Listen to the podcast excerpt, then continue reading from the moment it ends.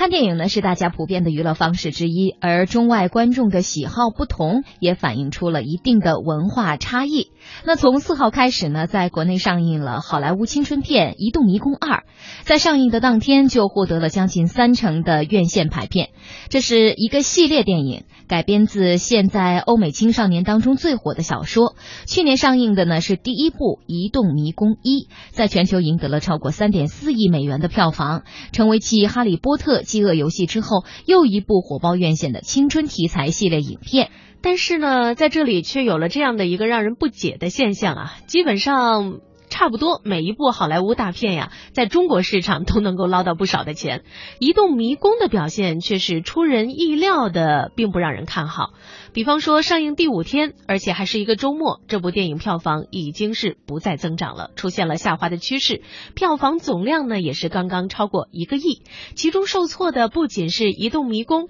类似主打青春冒险题材的好莱坞电影，在中国表现一直很低迷，造成中外同题材影片口碑。票房的巨大差异，那么原因是什么呢？我们来听一下本台记者何源的报道。二零零九年，美国作家詹姆斯·达什纳写了一本名叫《移动迷宫》的小说，这个反乌托邦科幻故事迅速蹿红，在七十多个国家发行，销量超过一千万册。去年，福克斯电影公司投拍的《移动迷宫》电影在全球赢得超过三点四亿美元的票房，成为《哈利波特》《暮光之城》和《饥饿游戏》之后又一个高热度青春冒险系列。These people are not who they say they are. Thomas, what did you see? We never escaped. It's wicked. 系列影片讲述几个少年被困在一个由巨石组成的迷宫中，同时受到一群怪兽的威胁。每天早晨迷宫大门打开，晚上关闭。主角托马斯需要带领大家在各种关卡中胜出，逃出迷宫。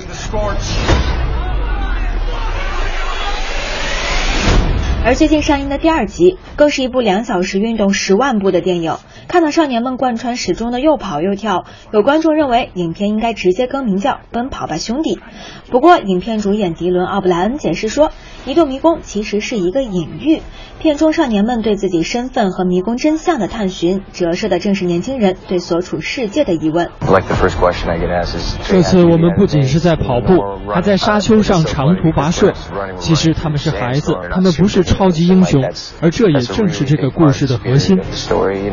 作为这部影片为数不多的成年人角色，艾斯帕西多也为影片证明，这不只是一部奔跑中的电影。我认为迷宫系列在人性与动作戏的表现上呈现很棒的平衡，这也是让我们感到兴奋的地方。福克斯投拍《移动迷宫》的决定并没有错。继《移动迷宫一》狂揽三点四亿美元后，最近上映的第二部全球票房早早突破一亿美元，超过七成的贡献都来自海外。面对今年前三季度已超三百三十亿的中国电影市场，福克斯自然寄希望于《移动迷宫二》在中国的表现。然而这一次他却错了，《移动迷宫二》十一月四号在中国上映当天，院线就很给面子的开出了三成排片率。然而上映第五天还是周末，票房就已经出现下滑的趋势，总量也刚刚过亿，简直与其他好莱坞大片在内地市场遭遇冰火两重天的待遇。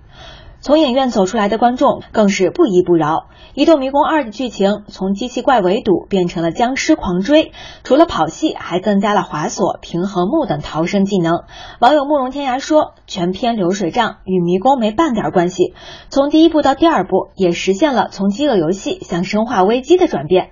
薇薇安更是感叹：“看完电影才发觉，健身真的太重要了，跑过僵尸才能跑赢人生。”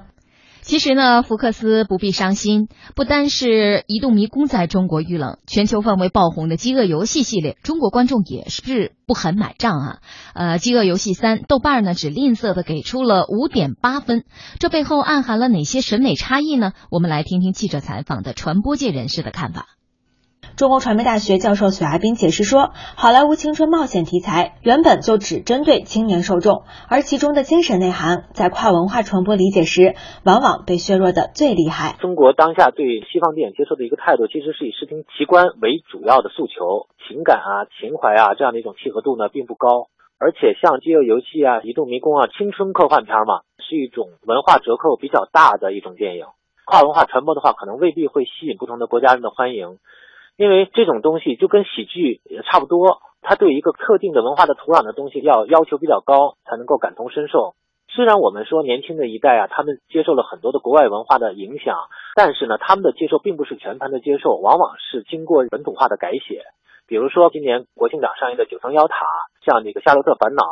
的确，各国人民对影片审美迥异。最近的大数据分析，日本最爱二次元，韩国故事为王，印度人民最爱神片儿，意大利关注的是俗人俗事儿，而中国人民看个电影就是图个乐呵。截至目前，国产电影票房前五清一色都是喜剧题材，这五部喜剧累计票房七十四亿元，比二零零九年全年还多出了十二亿。可以说，如今的中国电影市场没有什么比喜剧更好卖。在工业水准短期内无法追赶好莱坞的情况下，喜剧就成了中国电影人对抗进口大片最有力的武器。就跟观众从早几年看电影就是看奇观一样。那现在到了一个看趣味，那么会以喜剧的这种解压效果为主，应该说是中国电影更多元啊、更丰富的形态发展的一个过渡的阶段，大概可以类比成大概三十年前香港的那个八十年代的黄金时期，基本上也是所有的电影，不论是什么题材的，都要搭配喜剧风格。大众文化被激活了以后，电影的创作产品市场都极大的丰富以后，